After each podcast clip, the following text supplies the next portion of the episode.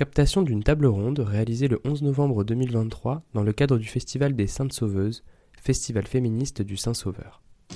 Au fil des luttes. Radio Parleur. Le son de toutes les luttes.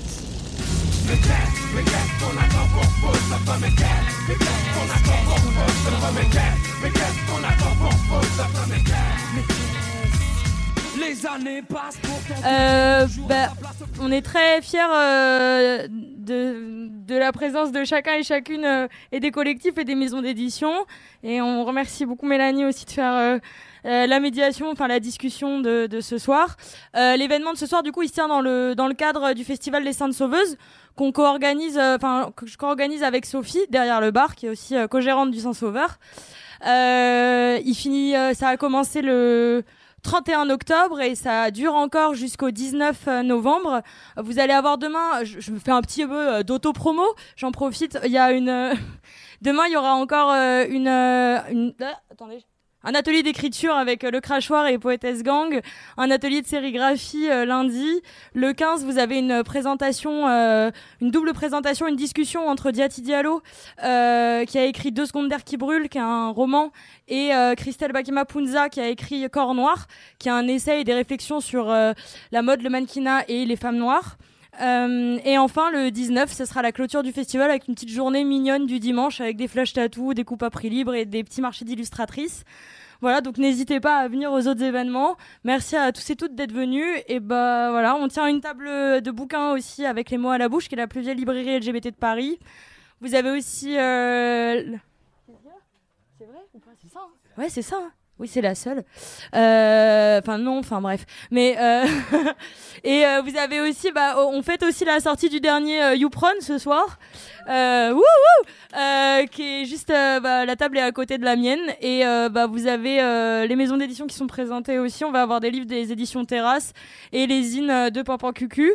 Et voilà. Et après la suite de la soirée, vous allez avoir un collectif de meufs qui mixent en soutien au FAST et au FLIRT, qui sont des fonds euh, d'action pour les personnes trans euh, et euh, qui sont aussi dans le collectif, euh, dans les collectifs euh, Artists Against Apartheid, euh, qui luttent euh, bah, pour la décolonisation de la Palestine.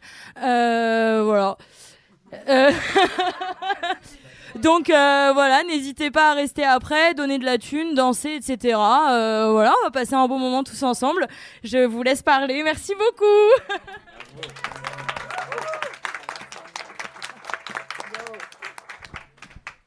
Bonsoir.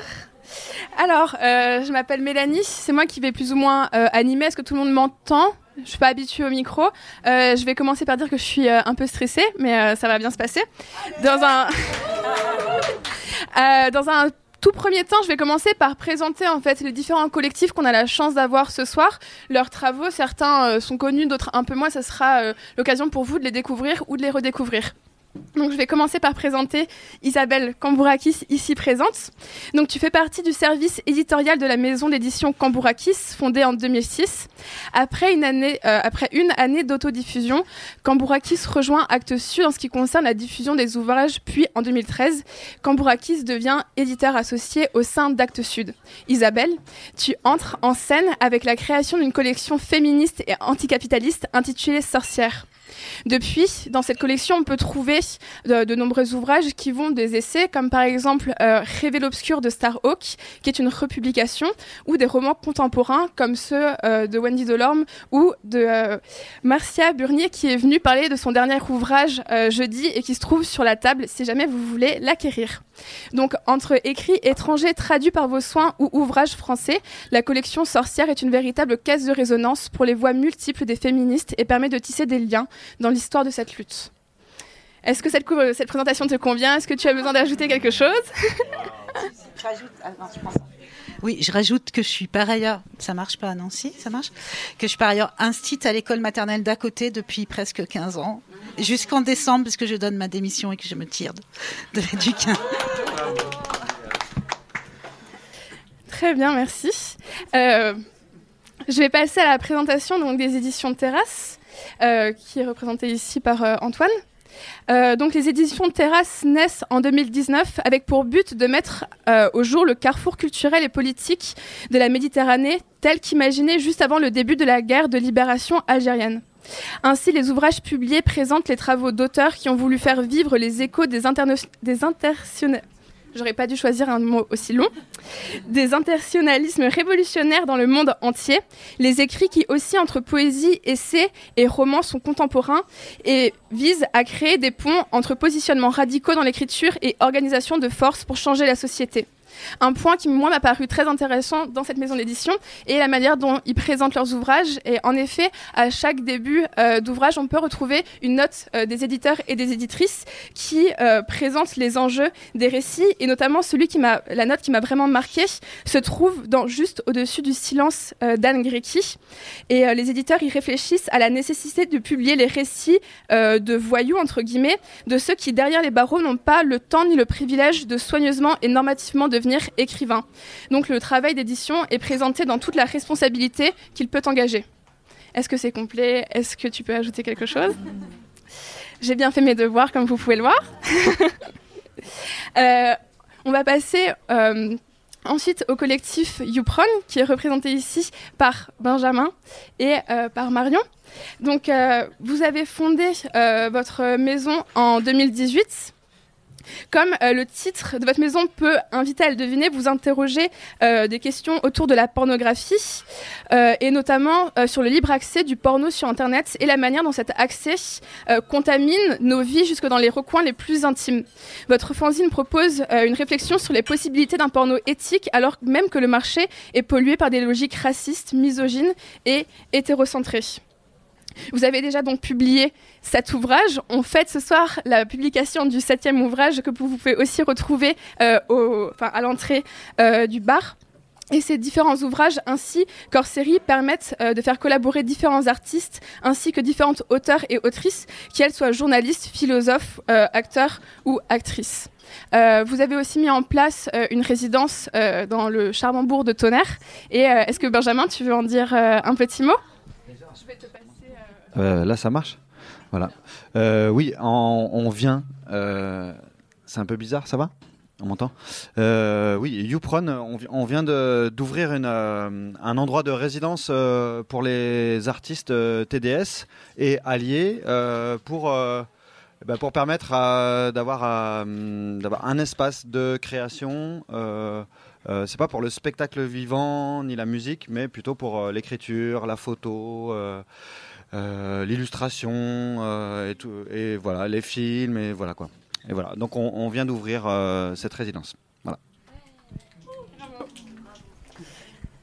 Et dans un dernier temps, donc, je vais présenter le travail d'une maison qui s'appelle Pampan Cucu. Euh, si vous ne m'entendez pas très bien, je suis désolée. Je vais essayer de me faire au micro. Donc, euh, est une maison de micro-édition qui fait notamment des fanzines qui rassemblent des médias autour de la question queer, féministe et pro-sexe, que ce soit par euh, le fanzine, des cartes postales, des posters ou autres euh, médias. Le travail de cette maison est de rendre visibles les sexualités dissidentes, émancipées du regard cis-hétéro centré. Le projet souhaite donner voix donc à d'autres euh, voix euh, et d'autres paroles qui sont silenciées euh, et permet de donner corps à des existences ainsi qu'à des sexualités qui sont dissimulées car non normées. Enfin, un point qui, qui me paraît intéressant et nécessaire de rappeler est que chaque bénéfice issu de vente euh, de certains objets de la collection sont reversés à une association qui milite pour l'aide aux personnes LGBTQA+, et ou aux travailleurs et travailleuses du sexe, ce qui pourrait, pourrait motiver les derniers recalcitrants à participer et à acheter euh, le travail de cette maison. Très bien, donc j'en ai fini avec les présentations.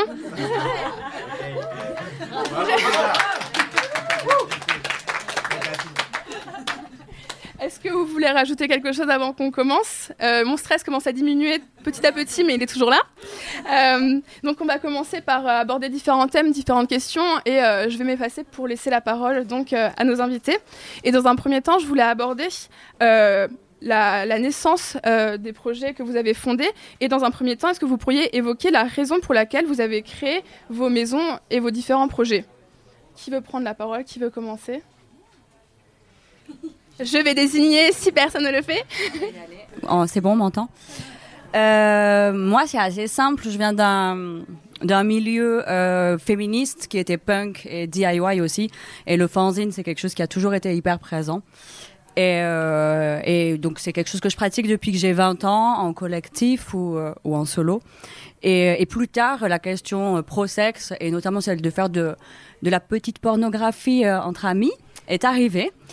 Et, euh, et, on s'est dit avec une copine, plutôt que de faire euh, nos choses chacune dans son coin, euh, on, on, se met ensemble et puis euh, on choisit un nom de collectif qui en jette. Et, et, puis, et puis on fait des trucs. Et si, si possible, on fait aussi du soutien. Du coup, c'est ça qui s'est passé. Euh, depuis, euh, la copine, elle fait autre chose.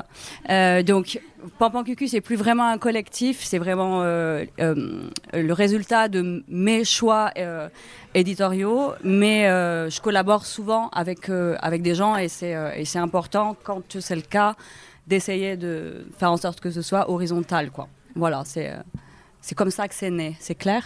Oui, okay.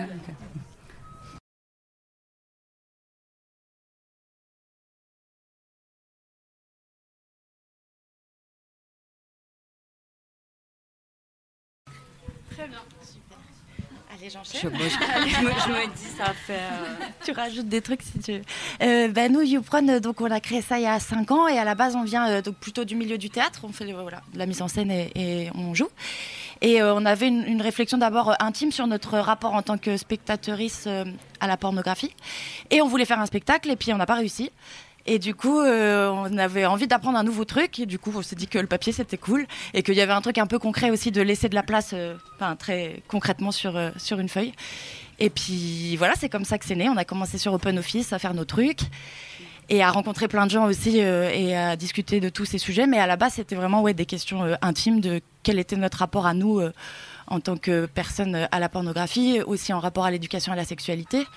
Euh, ce qui fait que maintenant aussi, euh, bah, on est aussi euh, animateur de prévention au planning familial. Okay. Enfin, voilà, il y a toute une démarche, mais à la base, ça partait. J'ai chanté une chanson. ah non, c'est pas la D'apprendre.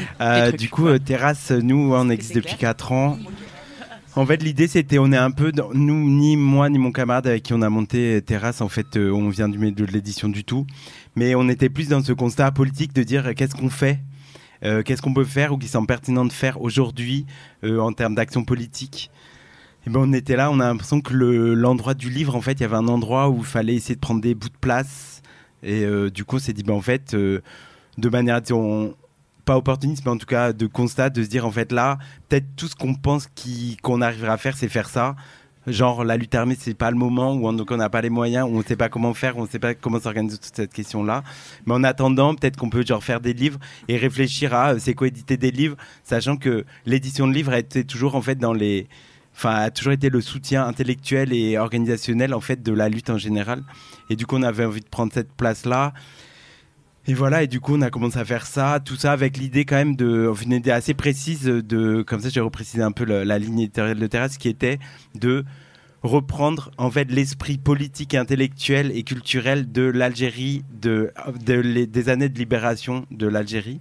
C'est-à-dire en fait qu'est-ce qui se passait intellectuellement culturellement et euh, culturellement et politiquement à ce moment-là où en fait un mouvement de libération nationale a, a, a réussi à faire tomber la France en fait et à gagner. Et qu'est-ce qui qu'est-ce qui soutenait cette euh, ce désir là cette envie là quels, quels étaient les mouvements culturels intellectuels qui soutenaient en fait cette dynamique là pour essayer de faire ce pont là parce que aussi c'est notre histoire depuis la France, l'histoire de cette guerre avec l'Algérie. Et qu'est-ce que depuis ici et avec l'Algérie, avec les liens qu'on a, comment en fait on pouvait commencer à retisser un lien historique et intellectuel avec cette période-là, qui est forcément une période qui doit nous inspirer, enfin de notre point de vue, puisque une période où euh, une révolte populaire a vaincu euh, la, les mecs impérialistes. Quoi. Du coup, il y a un vrai truc d'inspiration. Et en plus, qui était sous-tendu par effectivement des mouvements intellectuels, euh, littéraires, poétiques. Euh, et du coup, on était là, ok, partons de ça. Du coup, c'est pour ça qu'on a fait pas mal de rééditions de ça. Et en retraduisant en arabe une partie de, des choses qui étaient qu'en français. Et, euh, et, après, comment faire des ponts avec ce cœur politique-là, avec euh, des écrits et des dynamiques euh, littéraires, intellectuelles d'aujourd'hui. Du coup, c'était un peu l'idée de faire ce pont historique et géographique entre les deux rives de la Méditerranée des années 50 aujourd'hui. C'est peu ça. Euh, alors, du coup, moi, c'est, ça remonte à un petit peu longtemps déjà. Euh, en fait, avant d'être instit, j'ai été libraire euh, pendant pendant dix ans. Euh, et euh, donc je connaissais le, milieu éditorial par euh, par la librairie en fait, hein, pas pas du tout pas du tout le travail édito. ensuite, je suis devenue instit et c'était un peu le moment aussi où j'ai commencé à militer dans différents espaces. J'étais syndicaliste pendant longtemps à Sud à Sud Éduc et puis j'ai milité, commencé à militer dans les espaces plus écolos. Et par ailleurs aussi à travailler euh, sur l'histoire des luttes, parce que j'ai repris des études à un moment aussi pour, pour travailler sur l'histoire des années 70. Et donc euh, c'est à peu près à ce moment-là que mon frère, qui lui euh, a fondé la maison d'édition, comme tu l'as dit, en je sais plus quelle année, parce que moi j'ai pas du tout, pas du tout le souvenir de ça. C'était son truc. Et voilà, en 2006. Et puis donc il y a un moment donné, vers 2013 effectivement, au moment où, où Actes Sud euh, est rentré dans le, dans le capital, où euh, il m'a il m'a proposé de, de diriger une, une collection d'essais. Euh, et en fait, c'est vrai que depuis plusieurs années, j'avais des envies, des idées, mais justement pas quelque chose que j'avais construit parce que parce que voilà, ça, se présentait pas. Et donc là, c'était l'occasion de, de réfléchir un peu à ce que ben qu'est-ce que j'aurais eu envie de de faire, de proposer comme comme collection. Donc il a il m'a proposé vers 2013 et, et euh, la collection Sorcière a commencé à publier des bouquins en 2015. Donc euh, j'ai mis un petit peu de temps à, essayer de construire euh, une ligne, enfin à imaginer une ligne éditoriale et puis une ligne politique et à essayer de voir qu'est-ce que qu'est-ce qui pouvait être pertinent de faire à ce moment-là. Donc on était en 2015 où il se passait plein de choses, hein, évidemment comme il se passe toujours plein de choses en réalité, mais il se passait plein de trucs dans plein d'espaces féministes, etc. Mais bon, pas avec la même euh, euh, puissance euh, que, maintenant. Et donc, du coup, assez rapidement, je me suis dit que j'avais envie de faire une collection féministe, une collection consacrée vraiment au texte, au texte féministe. Et que du coup aussi, j'ai pris le, temps à ce moment-là de réfléchir à qu'est-ce que ça voulait dire non seulement de publier des textes féministes, mais de publier de manière féministe aussi. Donc, dès, dès, ce moment-là, on avait un peu aussi anticipé la question de comment on écrit. Est-ce qu'on écrit en écriture inclusive à l'époque Moi, j'étais à Sud on écrivait, on, appelait ça écriture. Euh, euh, non, on appelait ça, on féminisait la langue en fait à ce moment-là. C'était le moment de la féminisation. Et euh, donc en fait, j'ai aussi utilisé les pratiques que j'avais à l'intérieur du syndicat aussi sur la, manière, d'éditer.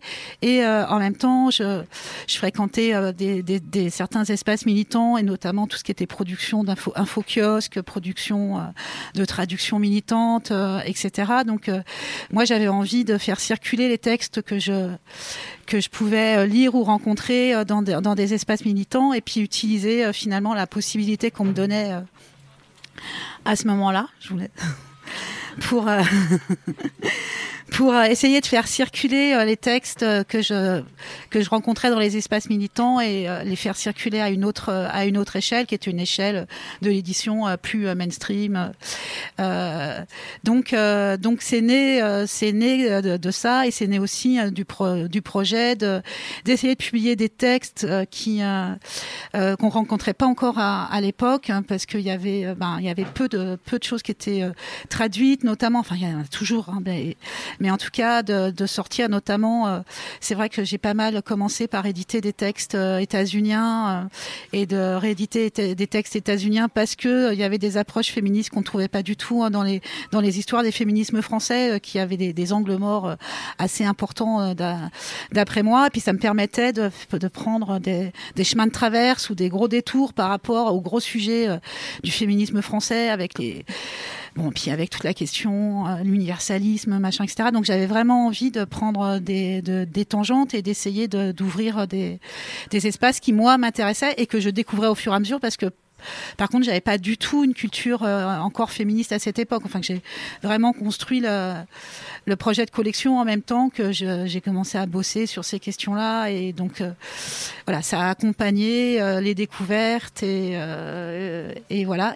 Toujours aussi dans, l'esprit aussi d'être pas simplement sur un, positionnement uniquement euh, féministe, mais, euh, mais effectivement anticapitaliste, antiraciste et, euh, de tenir, d'essayer de tenir ensemble, pas évidemment dans chaque bouquin, mais dans, la ligne générale, euh, donc des positions qu'on peut dire intersectionnelles ou anti, non, plus l'anticapitalisme, etc., pour pas être non plus dans une ornière d'un féminisme qui serait simplement euh, sur lui-même. Et euh, voilà, donc c'était ça le projet.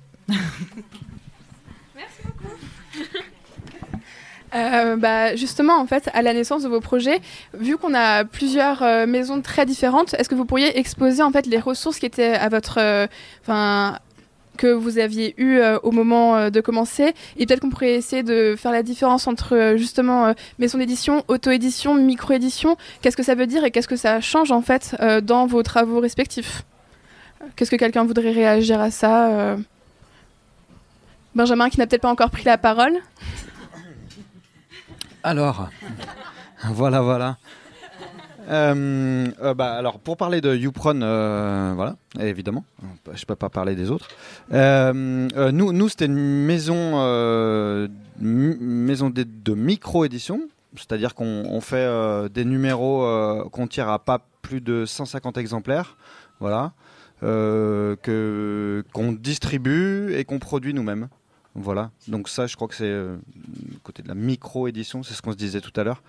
Euh, voilà, et les ressources, euh, au départ, euh, bah, bah, rien, en fait. Voilà, on va se dire ça. En fait, oui, non, mais c'est ça, voilà, il y a, y a- y a rien, on fait ça, en fait, on... le, le- le modèle économique, il est tout, tout, tout simple, il n'y a rien. Et puis ensuite, on, investit euh, pour, faire un premier, euh, un premier numéro qui finance le suivant. Et, euh, voilà, quoi. Voilà, voilà. voilà, c'est ça, c'est ça, quoi. Et en fait, nous, par exemple, on n'est pas présent en librairie parce que bah, parce qu'on a une toute petite économie, que les librairies, c'est bien normal, elles doivent prendre un pourcentage pour vivre. Et euh, donc, du coup, nous, on, distribue plutôt nos fanzines dans les, euh, euh, dans les foires de fanzines ou quand on fait un événement bah, comme celui-ci, tout ça. Ce qui nous permet aussi, ça c'est hyper important pour nous, de, de pouvoir être en contact avec les gens qui ont envie de s'intéresser à ça. Et, et voilà, c'est important que ce soit pas en- entre, entre 15 autres bouquins. voilà quoi. Est-ce que ça répond à cette question? Ouais.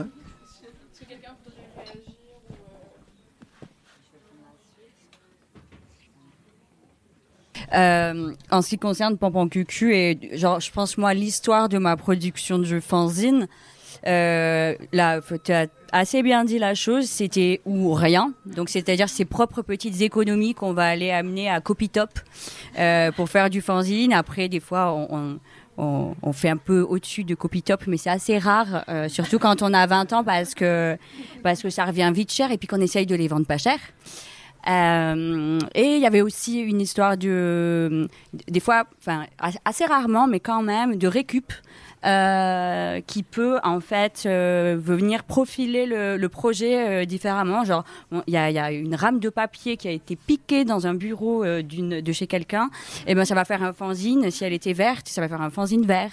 Et ça, ça s'adapte un peu avec les, les moyens du bord. Quand des moyens, il y en a pas beaucoup. Et voilà. C'est c'est ça. Et effectivement aussi pour aller donner un objet euh, donc qui est tiré à très peu d'exemplaires. Moi, je pense, j'ai certains zines euh, chez Pampan Cucu qui sont euh, tirés à 50. Donc j'essaye de pas faire des objets précieux qui vont être vendus je sais pas combien. D'autres à 150 et c'est vraiment le maximum. Et, et du coup, bah, voilà, c'est euh, une, une économie. Moi, par exemple, en ce moment, je suis toute seule. Faire les salons, c'est pas possible. Du coup, j'ai commencé à faire des dépôts en librairie. C'est euh, bah, quelque chose de nouveau pour moi parce que les librairies prennent des pourcentages qui sont conséquents mais nécessaires euh, à leur travail, euh, que je respecte absolument. Mais moi, je me vois augmenter le prix de mes fanzines à un niveau que j'aurais jamais imaginé, mais ils sont vendus.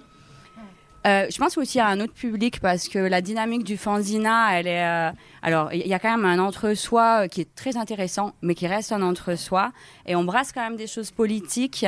Si à un moment ça tombe dans les mains de, de quelqu'un d'autre par hasard en librairie, c'est cool.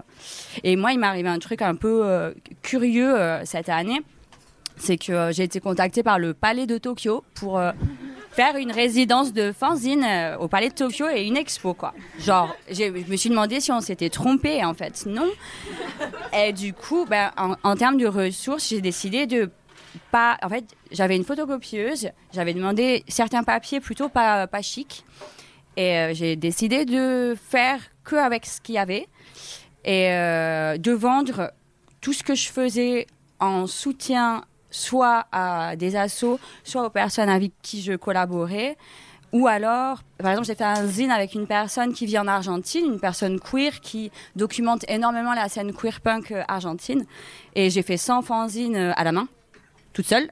C'était vraiment intense, mais la moitié des fanzines sont parties en Argentine. Mais parce que là, j'avais des ressources, j'étais là, j'ai une photocopieuse et du papier à volonté. Je vais faire un max de zines. C'est un truc qu'on peut pas se permettre tout le temps. Du coup, vraiment, les, les moyens du bord, bon, les moyens du Palais de Tokyo, c'est un truc de fou. Et, euh, mais, euh, et du coup, ils, ils se retrouvent là-bas, euh, ce qui est assez curieux aussi, quand on sait le, le contenu de mes, des fanzines quand même que j'ai que j'ai dites. Donc voilà, c'est euh, c'est à peu près ça. yes. Euh, du coup, euh, nous, en fait, on s'est lancé genre avec deux objectifs qui étaient, en fait, on a dû investir genre 2-3 000 euros au début, mais surtout, on voulait pas lancer la terrasse sans avoir un diffuseur-distributeur, puisqu'en fait, on a vraiment le désir d'être en librairie, et on sait que le travail d'autodiffusion, d'autodistribution, qui nécessiterait d'aller voir chaque libraire pour leur poser le nouveau titre, si ça les intéresse de faire un dépôt, un papier avec le nombre de dépôts, retourner voir combien ils en ont vendu, enfin, c'est impossible. En fait, c'est un... Enfin, c'est pas possible. Du coup, nous, du coup, effectivement, on travaille avec un diffuseur qui s'appelle Obo, qui est un peu le diffuseur euh, des gauchistes de France. Et euh, enfin, qui n'est pas un peu. Et pas, ouais, enfin voilà. Et du coup, en fait, nous, l'idée, c'était, l'objectif, c'était effectivement d'être euh, en librairie, mais en faisant les livres les moins chers possibles. C'est-à-dire qu'en fait, nous, personne n'est payé, que les auteurs autrices, genre en 10%, euh, qui est un taux qui est. Enfin, on peut pas vraiment faire plus, avec l'idée de. Euh, parfois, il y a des auteurs qui veulent pas parce qu'ils soutiennent le projet euh, politique est euh, Terrasse et tout. Et du coup, l'idée, c'est d'avoir vraiment des livres les moins chers possibles. Qui, par exemple, celui-là, c'est genre 11 euros, en fait, qui est, franchement, c'est pas cher par rapport au prix. Et que ça permet, en fait, que, en fait, en librairie, en fait, nous, on touche pas grand chose, mais que les gens puissent l'acheter. Et après, nous, l'idée, c'est quand même, on les vend prix libre quand on les vend en direct. En tout cas, dans les, dans les salons, dans les événements et tout. Et, et après, nous, l'idée, c'était en fait de faire un truc qui ferait que. Nous, on a décidé de faire les, des, livres tout blancs, hyper, euh, qui ont l'air un peu. Je sais pas si vous savez ce que c'est les collections blanches. C'est les collections genre Gallimard, Le Seuil, qui font livre blanc en mode POL, c'est le livre. Et ce qu'il y a dedans, c'est la vérité. C'est la littérature, c'est la poésie. Et nous, on était là. Ah, mais attends, sous-marin, on fait pareil. Blanc, vérité. Ce qu'il y a dedans, c'est la littérature. Et en fait, franchement, ça marche. Cela, ah waouh, ça a l'air hyper sérieux. Alors que dedans, c'est, vas-y, on va tout niquer et tout. Mais cela, waouh, c'est de la prose. Là, ok. Et du coup, on a voulu quand même, en fait, se dire, en fait, c'est tous ces trucs de dynamique de réappropriation.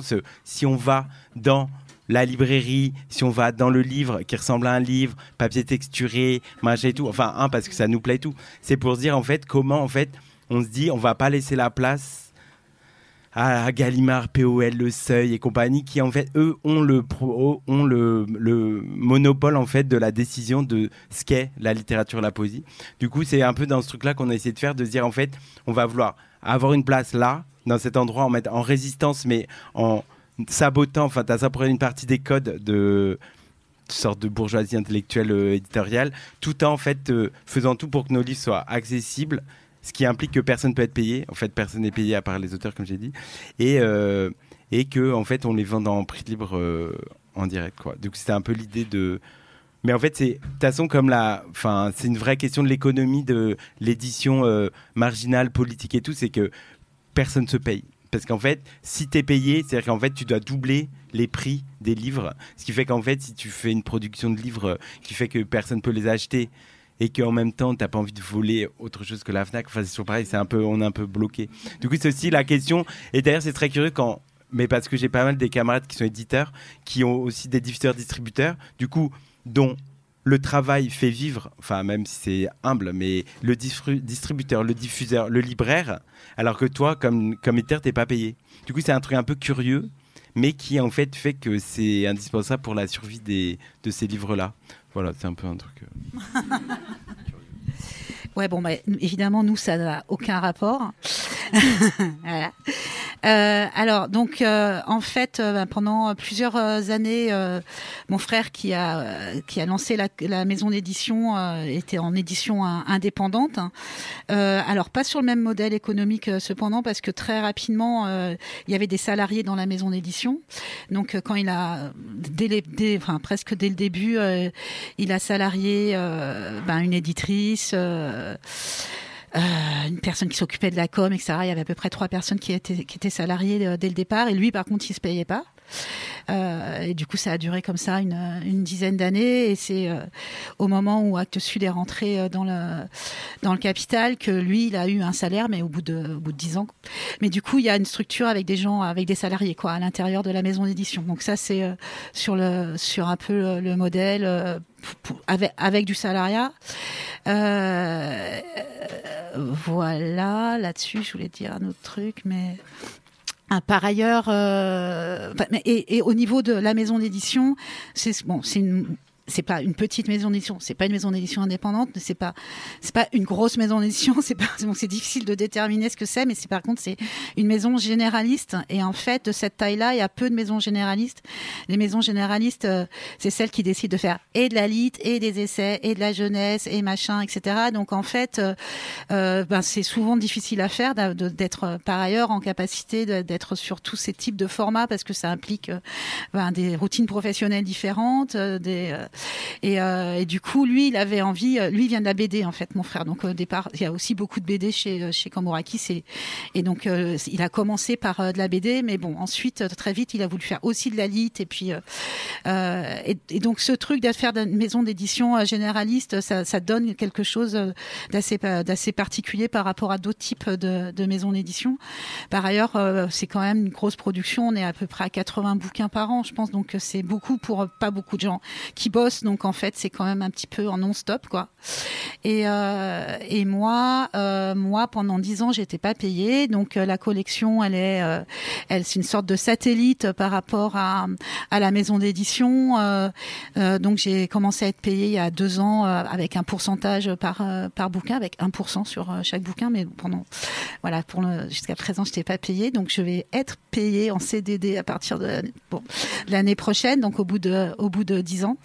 Euh, euh, voilà. Donc, euh, mais par, ailleurs, le fait, moi, euh, de devenir en tant que directrice de collection, ça m'évite toutes les questions en fait de financières. Hein, donc, c'est euh, c'est ce qui est, ce qui enfin, du coup, moi, je me consacre uniquement au travail éditorial en fait. Hein, donc, c'est quand même un, un, énorme luxe en termes de, de, de travail, enfin, de, de, pas de qualité de travail parce que je bosse tout le temps, mais puisque je suis instit en journée et donc un, un éditrice le week-end et pendant les vacances, mais mais mais du coup, j'ai pas à me préoccuper. Non pas que ce soit pas des questions intéressantes politiquement, mais du coup, en fait, euh, moi, j'ai vraiment saisi ce truc euh, pour euh, pour dire bon bah voilà, je fais je fais du travail éditorial pour pour, éditer des textes qui que je trouve importants politiquement dans, dans la période et tout ça, mais en me déchargeant de de, ce, de ces de ces aspects-là et en sachant pertinemment où je suis pour enfin où je suis dans économiquement quoi. Donc je suis pas dans des maisons indépendantes. Je sais qu'il y a Actes Sud derrière, etc. Je sais que Actes Sud a,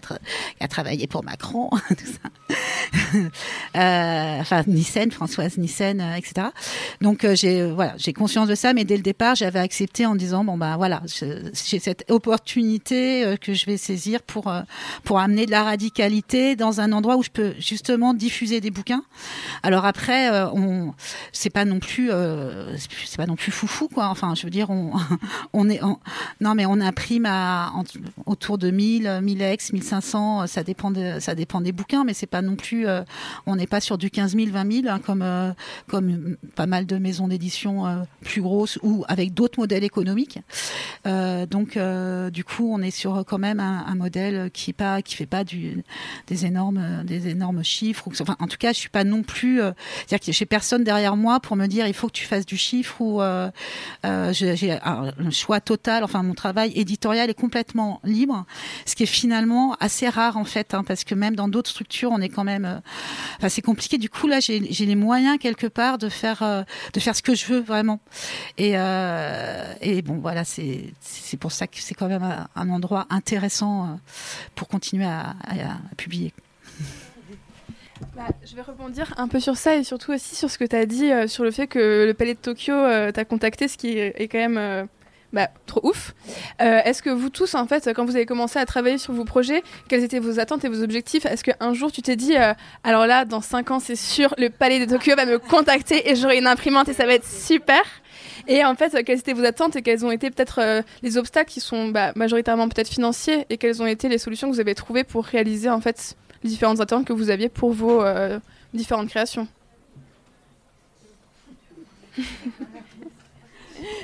Pour répondre très rapidement à cette histoire du Palais de Tokyo, euh, ça a jamais été un objectif du tout, hein. Mais euh, par contre, ça a été une question politique un peu euh, bizarre à se poser avant d'accepter. Genre, attends, je vais aller dans un des plus grands centres d'art d'Europe faire du fanzine punk. Enfin, est-ce que c'est pas dissonant? Qu'est-ce que ça, qu'est-ce que ça pose Enfin, vraiment, c'est bon. J'ai fini par accepter euh, pour multiples raisons, euh, qui est de sortir de l'entre-soi, qui est euh, que, enfin, j'étais payée correctement, que je pouvais produire gratuitement et produire à fond. Mais genre objectif, euh, l'objectif du zine, je pense historiquement à certains endroits, c'est vraiment de s'exprimer et de sortir des grands médias et du coup de, vraiment prendre euh, prendre la parole et se, se, se l'autoriser et, la diffuser. Il y, a un, objectif militant et je pense que le, le, le mien et celui de mes camarades, euh, il était le fun aussi parce que quand on a commencé à éditer euh, du porno entre entre potes, c'était c'était pour le fun parce qu'on s'amusait bien à faire du porno et puis c'était chouette de montrer des pratiques euh, joyeuses, euh, éthiques, euh, affectives. euh, voilà, parce qu'il y en a pas tant, c'est pas tant visibilisé. Après, l'audience, notre audience, je sais pas pour QQ, elle est bien réduite. Mais du coup, effectivement, il arrive ce truc à un moment, de, un- une institution euh, nous contacte pour une, je sais pas, c'est un bon concours de circonstances. Du coup, là, l'audience, elle grandit. Et là, bah là qu'est-ce qu'on fait Enfin, notamment en termes de responsabilité d'avoir une audience aussi grande et qu'est-ce qu'on porte politiquement, c'est euh, ouais, c'était de sacrées questions et du coup j'ai oublié la tienne que tu posais initialement. Je suis désolée. Mais non, mais t'as répondu euh, en grande partie. ok, euh, tu disais, c'était quoi Quelles étaient les attentes que tu avais bah, Ah, Du coup, euh, fun, zéro. partager. Oui, voilà, c'est ça. Enfin, zéro. Genre, faire des trucs cool. Et Ouais. après, il y, a- il y a vraiment un objectif militant. Ouais. Et, moi- et moi, j'ai commencé aussi dans la musique et euh, genre à documenter des concerts. C'était vraiment hyper fort dans les pratiques d'usine. Et je pense qu'il y, y a une communauté aussi du fanzine qui est. Enfin, moi, j'ai. Genre, j'ai rencontré des gens du Mexique, de la d'une scène punk de Mexico City, euh, euh, via la pratique du fanzine, où on s'échangeait encore des zines à, à- par, correspondance, en fait. Enfin, euh, donc, c'est. Ouais, il y, y avait vraiment ce truc-là, quoi. Le. Ouais. Euh, bah, nous, les attentes, c'est pareil. hein. Je pense qu'il n'y en avait pas beaucoup à la base. Euh, et puis, euh, quand on a commencé, on a pensé qu'on n'en ferait qu'un seul aussi de numéro. On n'était pas parti pour faire forcément un, un fanzine qui allait durer, mais plutôt voilà, un- une pièce, une seule. Et puis, en fait, tout ce qu'on a pu apprendre, toutes les personnes qu'on a rencontrées euh, en cinq ans, c'est complètement dingue. Et grâce, c'est aussi parce que en fait, on a la liberté de pouvoir faire ça. On fait ce qu'on veut avec YouPron, on va où on veut, on travaille avec qui on veut, parce qu'on bosse aussi à côté et que du coup l'argent, on le rentre par un autre métier. Euh, du coup, voilà, c'est un truc qui est important, c'est qu'en fait les attentes, on n'en avait pas, mais en fait, par contre, on fait tout ce qu'on veut. Et si on a envie d'arrêter demain, bah, on arrête demain, ou de faire que la résidence, ou de faire autre chose, ou d'apprendre un nouveau truc. Euh, des fois, on fait des films, des fois, euh, on fait des installs, des fois, on fait des trucs. Enfin voilà, on continue à apprendre des trucs. Et surtout, on collabore avec des personnes super. On rencontre tellement de gens incroyables, comme par exemple ces deux personnes qui sont là ici, qui collaborent avec nous souvent aussi. et voilà. Donc c'est là, on n'attendait pas grand chose, mais on a, on reçoit beaucoup, beaucoup. C'est ça qui est cool. Et, je rajoute juste un truc pour, pour YouPron, on a une petite anecdote également avec le Palais de Tokyo. et ça non plus, on s'y attendait pas. Euh, voilà, et on a été contacté également euh, dans le même cadre un peu que, pour toi. Et euh, en fait, ça, ça a fini par, par pas se passer parce qu'ils nous ont commandé un poster dans une revue publiée par le Palais de Tokyo. On a produit ce poster, donc on a été payé pour ça. Et puis au final, en fait, ils ont tout censuré. Ils ont décidé que c'était impossible de diffuser ça au Palais de Tokyo parce que politiquement, ça ne correspondait pas du tout à leur charte et que c'était beaucoup trop à charge euh, contre euh, le gouvernement et tout ça, et leurs financeurs et tout ça, voilà, voilà. Et donc voilà, c'était la petite anecdote un peu marrante aussi euh, avec l'expérience, ça peut être ok. Bah, je voudrais juste réagir sur ça. Et justement, le début de ma question, c'était les obstacles. Et vous, en fait, est-ce que. euh, Enfin, quel est l'obstacle dans la diffusion, en fait Vu que vous parlez de sujets crus euh, et que la diffusion peut passer sur les réseaux sociaux, comment vous faites pour exister quand sur Instagram, le mot sexe euh, fait bannir tout un post, voire tout un compte, en fait, Instagram? Comment vous arrivez à lutter contre, contre ce genre de choses ou contre la censure, en fait, que vous pouvez rencontrer à certains moments? Bah, bah, par exemple, Instagram, nous, on, a, on, a, on s'est fait supprimer notre premier compte. Et euh, ça, je crois que ça arrive à la plupart des gens qui travaillent autour de ces thématiques-là. euh, euh, voilà.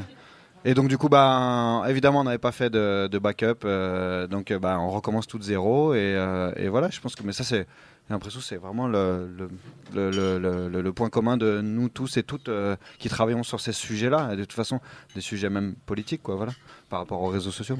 Et je dirais sur Instagram, c'est vraiment une relation, euh, comment on dit, euh, enfin, en fait, on en a vraiment besoin parce que c'est quand même par Instagram qu'on rencontre plein de gens, qu'on est au courant des événements, qu'on communique. Donc, on a quand même vraiment besoin d'Instagram. Et en même temps, bah, c'est Instagram qui décide si du jour au lendemain, euh, on coupe tout et il n'y a plus rien, quoi. Et donc, il n'y a pas vraiment pour le moment de solution. Il faudrait qu'on parte tous et toutes d'Instagram. Mais en même temps, c'est notre lien avec les autres, avec le fanzine. Euh, ben nous, je pense qu'on avait grave de grave grave d'attentes, tu vois, ça c'est sûr. Et euh, mais en fait, ce qui est curieux, c'est quand tu lances un projet. euh, mais je pense que c'est un peu pareil pour euh, nous toutes. C'est en fait, tu mets le pied dans quelque chose et en fait, ça produit quelque chose parce que tu fais un premier truc et en fait, ça ça crée de la rencontre, ça crée en fait de l'émulation, ça crée de la réflexion. Du coup, tu as un point, du coup, as un nouveau point de départ que tu vas nourrir d'autres choses, nouvelles rencontres, nouveaux projets. Et en fait, petit à petit, tu chemines. Et euh, du coup, c'est un peu. Nous, là, on a publié notre 14e livre en trois ans, en fait, euh, ce qui est pas mal, du coup. Enfin, ce qui. Non, c'est vrai. Mais en même temps, en fait, moi, je travaille pas, je suis toujours au chômage, du coup, j'ai que ça à foutre de faire l'éditeur, quoi. Du coup. euh, Non, là, je fais un CAP, du coup, j'ai moins le temps, j'avoue. C'est, Du coup, j'étais là, ah putain, j'avais grave de temps avant. là, je suis hyper fatigué, je suis tout rouge et je suis là, ah, j'en plus. Et du coup, ce qui est, et du coup, au-delà de, moi, je pense qu'on avait des attentes. C'est pour ça que on voulait aussi être dans les librairies, être un peu dans euh, cet endroit un peu de la connaissance et de la, pas de la reconnaissance, mais l'endroit bourgeois de la connaissance, tout en gardant notre pied dans la marge où- d'où on vient et où on appartient et qu'on défend. Mais en même temps, il y a ce truc très curieux et très difficile, c'est cette ligne de crête. C'est en fait le fanzine à punk et genre euh, ACAB euh, total. En fait, à un moment, il est dragué par euh, le palais de Tokyo, du dilemme. Tu vois? Et en fait, non, mais c'est en fait c'est une vraie question hyper compliquée. C'est parce que nous, en fait, notre but c'est quand même de défendre euh, l'écriture populaire, l'écriture des marges, euh, les voix de ceux et celles euh, qu'on à qui on dit t'as pas le droit d'écrire, c'est de la merde, ferme ta gueule, je sais pas quoi. Nous, l'idée c'est de défendre ça. Le problème c'est que bien sûr, à un moment, Libé trouve que le livre est trop bien. Il fait une rubrique recension dans Libé, quoi. Très bien, parce que ça donne la visibilité. C'est avec le livre se vend pas à 40 exemplaires, mais plutôt 500, euh, ce qui forcément donne de l'aisance, ce matériel et tout. Et tu dis, ok, c'est bien, je prends, mais comment en fait, d'un autre côté, je continue à re-radicaliser quelque chose? Parce qu'en fait, c'est comme si on était dans un espace permanent de déséquilibre. Parce que d'un côté, on est trop marginaux et en fait, il y a quatre personnes qui ont accès à ce qu'on fait. Et en même temps, de l'autre côté, on se gentrifie, on s'auto-gentrifie, on se fait gentrifier. Et là, d'un coup, la marge est là. Ok, vous êtes des traîtres. Et les autres, c'est là. Mais c'est génial, euh, le punk. euh, Mais vous voulez pas faire quelque chose à la Villa Arson euh, J'adore, mais c'est génial. Oh, T'es queer Oh là là, mais c'est super. Ça se voit pas, c'est super. Oh, T'as des tatous. J'adore les tatous. Cringe tu vois. As fuck. Du coup, toute la question, c'est comment en fait on est dans des trucs de, en tout cas pour les projets, enfin, parce que moi j'ai l'impression qu'on fait du fanzina de luxe, euh, ce qui est un peu bizarre, mais enfin il y a un truc de très auto DIY, sauf qu'en fait ça a l'air d'un livre, mais en fait c'est un livre, mais comme les mais du coup, c'est comment en fait on arrive à être un peu partout. Tout, tout en luttant pour conserver une identité qui, qui, se, qui se transforme en permanence et qui est de rester dans un espace, enfin, vous voyez ce que je veux dire, qui est hyper compliqué et en même temps qui est hyper stimulant puisque ça veut dire que on essaye de, de garder un pied partout, de garder des pieds dans, les, dans toutes les portes, qu'elles restent ouvertes. Parce qu'en fait, un fanzine qui reste que chez les punks, c'est aussi inintéressant qu'un livre de théorie trop stylé qui reste que chez les intellos de gauche, en fait. Et c'est comment, en fait, je pense que les dynamiques éditoriales un peu transversales essayent de faire ces ponts qui sont, je pense, euh, genre hyper importants, mais qui sont compliqués, puisqu'en fait, euh, bien sûr qu'à un moment, tu es là, s'il y a des prix littéraires, ou une surmédiatisation, ou des autrices qui d'un coup deviennent des micro-stars, et du coup, machin, ce qui fait que. Enfin, du coup, c'est un vrai travail permanent de, recalibrage de là où on est et pour qu'on est. Et du coup, enfin là, je pense c'est pour ça que je pense que les attentes qu'on a, par exemple, je pense que l'attente que nous on a avec Luc, c'est de toujours rester fidèle à l'intention première qui est attaquée en permanence en fait. Parce que en fait, tu fais des, t'es dans le monde de l'intellectualisme, de, de l'art, euh, des beaux-arts, euh, du Palais de Tokyo ou euh, de la grande librairie ou de l'IB ou je sais pas quoi. Et du coup, en fait, tous les terrains sont dangereux, minés. Et du coup, l'idée, c'est, pour répondre à la question, l'attente, ce serait ne pas oublier pourquoi on l'a fait dès le départ. Quoi. Bah, en fait, moi, même si je suis pas dans le même espace éditorial, je pourrais dire exactement la, même chose que toi. Euh, sauf qu'au départ, je pense qu'il y a dix ans là presque, je je crois que je savais pas du tout. Euh, Enfin, j'avais pas spécialement d'attente parce que j'avais vraiment, je découvrais et euh, ce que ça voulait dire, parce que je je savais pas du tout ce que ça voulait dire éditer, mais bon, je pense qu'on on est un peu tout dans le même euh, dans, dans la même situation. Donc, euh, en fait, euh, tu tu arrives dans un dans un espace qui est professionnalisé, etc., qui est de plus en plus professionnalisé. Mais toi, tu y arrives quand même par la bande, en fait, et donc euh, es quand même, t'as toujours cette impression de faire du travail un peu artisanal ou euh, ou punk ou euh, mais à l'intérieur d'une structure qui l'est pas, par contre. Donc, euh, tu vois, c'est euh, effectivement tu continues à essayer de de, construire cette euh, identité-là, ces pratiques.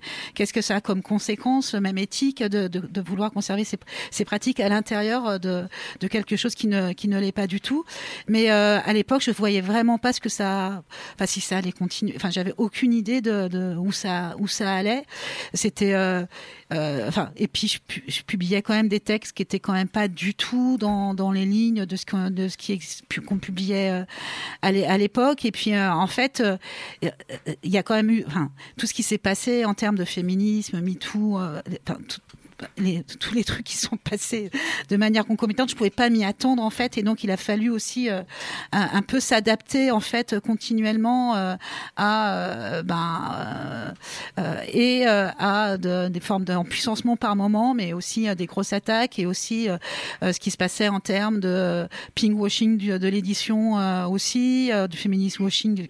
Donc en fait, euh, tout ça, tu le vis au fur et à mesure et en même temps, tu as quand même le nez dans le guidon total parce que euh, comme tu es en train de faire tes bouquins et que du coup ça te prend quand même tout ton temps, t'as pas non plus le temps vraiment pour essayer de comprendre ce qui se passe ni même de percevoir ce qui se passe. C'est-à-dire que moi, tout d'un coup, des fois, je lève ma tête, je fais ah ouais, il y a, il y a trois maisons d'édition qui se sont créées, il y a dix revues qui se sont créées ici, et en fait, euh, t'as t'as pas le temps de comprendre complètement parce que t'es pris dans cette espèce de, enfin, ça te ça te bouffe euh, tout ton temps, et en même temps, t'as cette réflexion continuelle de bah, qu'est-ce que je veux continuer à éditer, et puis t'es quand même toujours dans le truc de est-ce que ça a du sens, Euh, quel sens ça euh, politiquement, Euh, qu'est-ce qu'il faut, enfin qu'est-ce que l'époque requiert en fait comme type de bouquin ou de de texte, de euh, d'univers, de fiction qui puisse être, qui puisse et nous faire du bien et nous mettre en mouvement et qui correspond à un instant T. Puis il y a cette histoire de en fait quand tu quand es dans l'édition, tu travailles à deux ans en fait, donc t'es- tu travailles sur les bouquins.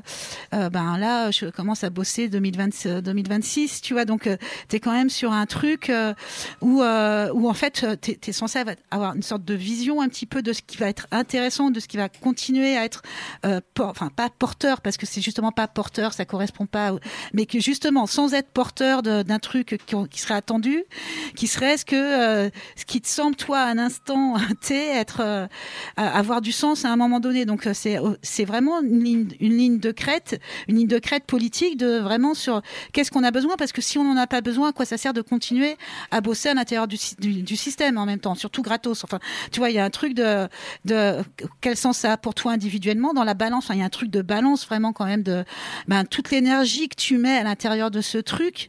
euh, ben, il faut que ça ait quand même un euh, que c'est du sens parce que sinon euh, il y a d'autres choses à faire en même temps quoi. Donc donc du coup c'est ouais c'est ça et en fait c'est tout le temps ces questions sont tout le temps actualisées à chaque fois. mais après même sans énorme attente ou en tout cas sans comprendre ce qui pouvait arriver parce qu'en fait, euh, il y a ce fait que vous décriviez qui est vraiment que de toute façon, ça produit tout le temps des rencontres, des relations, euh, qu'ensuite tu es dans des formes d'en- d'engagement avec les gens avec qui tu, travailles. Et, euh, donc on parlait tout à l'heure quand on était ensemble de, bah, tu fais un premier roman et, peut-être que des fois il n'y a pas les, maisons d'édition publient pas forcément les deuxièmes romans, mais justement quand tu es engagé avec des auteurs, des autrices, qu'est-ce que ça veut dire cette, cette espèce de compagnonnage sur le temps, sur le temps long? Qui est hyper beau en fait, enfin qui est voilà, qui est quelque chose de, de l'ordre de la de la durée. Donc il y a toute cette réflexion sur sur le temps, quoi, les temporalités où on est dans des espaces hyper rapides. Surtout, euh, ben moi je suis dans des éditions où il faut que tu vois ton calendrier de publication euh, il soit bien calé, euh, machin.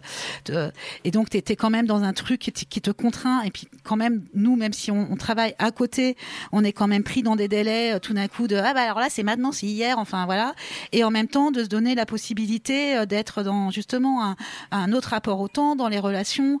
Euh, Qu'est-ce que ça veut dire travailler aussi de manière féministe avec les personnes ou euh, travailler avec des personnes qui peuvent avoir des problématiques quand tu travailles que avec des mecs cis qui, qui, n'ont pas. Donc ça, ça a un impact, enfin ça, ça, ça a des conséquences sur le travail éditorial. Et, du coup, toi, d'essayer de tenir en fait ça tout le temps, ces différentes tem- temporalités.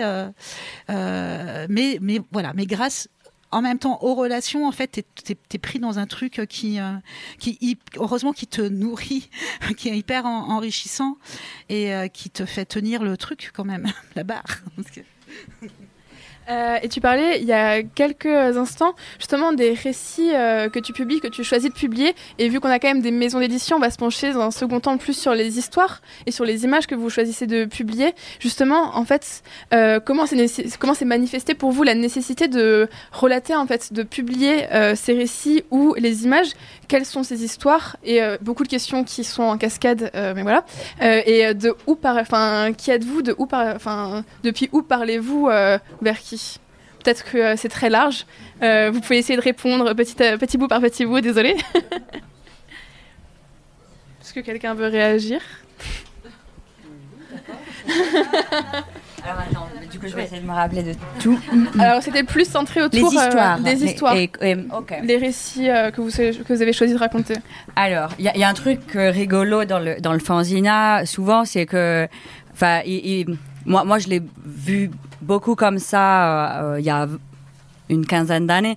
C'était plutôt une impulsion de soi. On a envie de raconter quelque chose, son rapport à la musique, c'est. Enfin, je sais pas, c'est son voyage. Enfin, voilà, il y avait il y a ce truc-là. Et moi, moi, personnellement, je l'ai gardé. Aujourd'hui, j'ai une pratique de l'écriture. euh, j'ai une, pratique de l'écriture et du coup, euh, les fanzines euh, que je fais chez Pour mon cucu, il y en a une partie, c'est moi qui les écris. Donc là, là, enfin, c'est. Euh, c'est juste bah, ça je sais pas si c'est une question d'ego ou si c'est mais bon en fait en tout cas euh, je, je médite. Mais euh, l'idée euh, du coup c'est de se dire que j'ai ce j'ai cet endroit là j'aime faire ça. J'adore fabriquer des fanzines avec mes mains. Et, j'adore découvrir le, le taf des autres surtout de mes de mes copaines du coup, moi, ça se passe à un endroit euh, souvent affectif parce qu'avec l'audience que j'ai, euh, moi, j'ai pas de grandes autrices qui euh, viennent vers moi pour euh, se faire publier. Donc, il y a vraiment un, un réseau affectif euh, qui se crée. Quelqu'un qui vient me voir en me disant Ah, une telle a fait une BD de cul, elle est vraiment super, tu devrais la lire et franchement, tu devrais l'éditer. Cette personne faisait des dessins dans son lit et il n'y avait même pas pensé. Effectivement, c'est génial. Je me dis Bon, ça ça vaut le coup d'être tiré à 100 exemplaires et, et on y va. Et du coup, petit bout par petit bout, comme ça, dans tous les cas, il y a un gros réseau qui se crée. Ensuite, il y a celui de. Là, moi, dernièrement, un des euh, fanzines que j'ai fait, j'ai fait un appel à texte. Ça m'était jamais arrivé. Et euh, j'ai eu pas mal de participation. Et du coup, euh, je, je, connais, je ne connaissais qu'une seule personne euh, des textes que j'ai sélectionnés euh, pour, pour paraître dans le zine. Et c'était euh, c'était hyper chouette parce que du coup, j'ai vraiment rencontré des gens. J'ai essayé aussi de enfin de pas avoir trop de enfin d'avoir une sorte de mixité aussi dans les dans les histoires. Euh, voilà c'est des histoires queer mais des fois il y a, y a, y a trop d'histoires cis. Des fois il y a trop d'histoires de pédales. Des fois donc là il faudrait, fallait faire un petit mix. Et ben c'est les, les choix ils se font comme ça à l'affect au politique euh, après au, au goût aussi. Enfin c'est voilà c'est moi, je, je publie pas un truc que je trouve, euh, enfin, pas que je trouve pas bien, je suis pas sûre que ça existe, mais qui me stimule pas. Euh, et ça, c'est trop cool d'être euh, tout seul aux manettes. euh, et, c'est, genre, et, là, c'est peut-être aussi une question d'ego, mais voilà. Et après, on, essaye d'avoir du discernement et, de rester militante. Donc, quand même, c'est, un mélange comme celui-ci qui fait les envies de publication. Euh, et, aussi, et aussi vraiment ce qui se passe politiquement euh, euh, et qui peut faire résonner. Enfin, est-ce qu'on peut faire résonner même à 100 exemplaires? Tant qu'à faire, oui. Donc voilà. Je crois que ouais, c'est ça. Ouais, c'est bien, c'est bien. Euh, bah, nous, c'est un, un- un peu comme toi dans le sens où, euh, euh, oui, c'est beaucoup de l'affectif. En fait, les gens avec qui on rencontre, parce que nous, le principe, c'est que du coup, quand on a euh, un, un fanzine, on donne un thème et on a, euh, je sais pas, entre 7 et 10 personnes qui participent. Et, et du coup, on reçoit les contributions. on- Enfin, on les voit pas avant. En gros, une fois qu'on a dit à la personne, bah, on a trop envie que tu fasses le fanzine, euh, on reçoit la contribution et, pour le moment, ça a toujours fonctionné comme ça. Donc en gros, c'est plutôt des gens qu'on rencontre, soit qui nous contactent, soit que nous on contacte. Mais il y a toujours un temps euh, d'abord de se rencontrer euh, juste les personnes. Et c'est un peu comme ça que ça marche chez nous. Et voilà. Qu'est-ce que je peux dire d'autre? Je te regarde parce qu'il faut que tu. Ouais, bah oui, c'est vrai que c'est beaucoup à l'affectif. Mais quand je dis affectif, bah évidemment, ça, ça, il y a aussi euh, dedans euh, une position euh, militante. Et l'important nous dans notre fanzine, c'est d'avoir un peu une multiplicité de regards, des gens qui vont parler de leur rapport au porno en tant que, que regardant, regardante, des gens qui en font, des gens qui en regardent pas.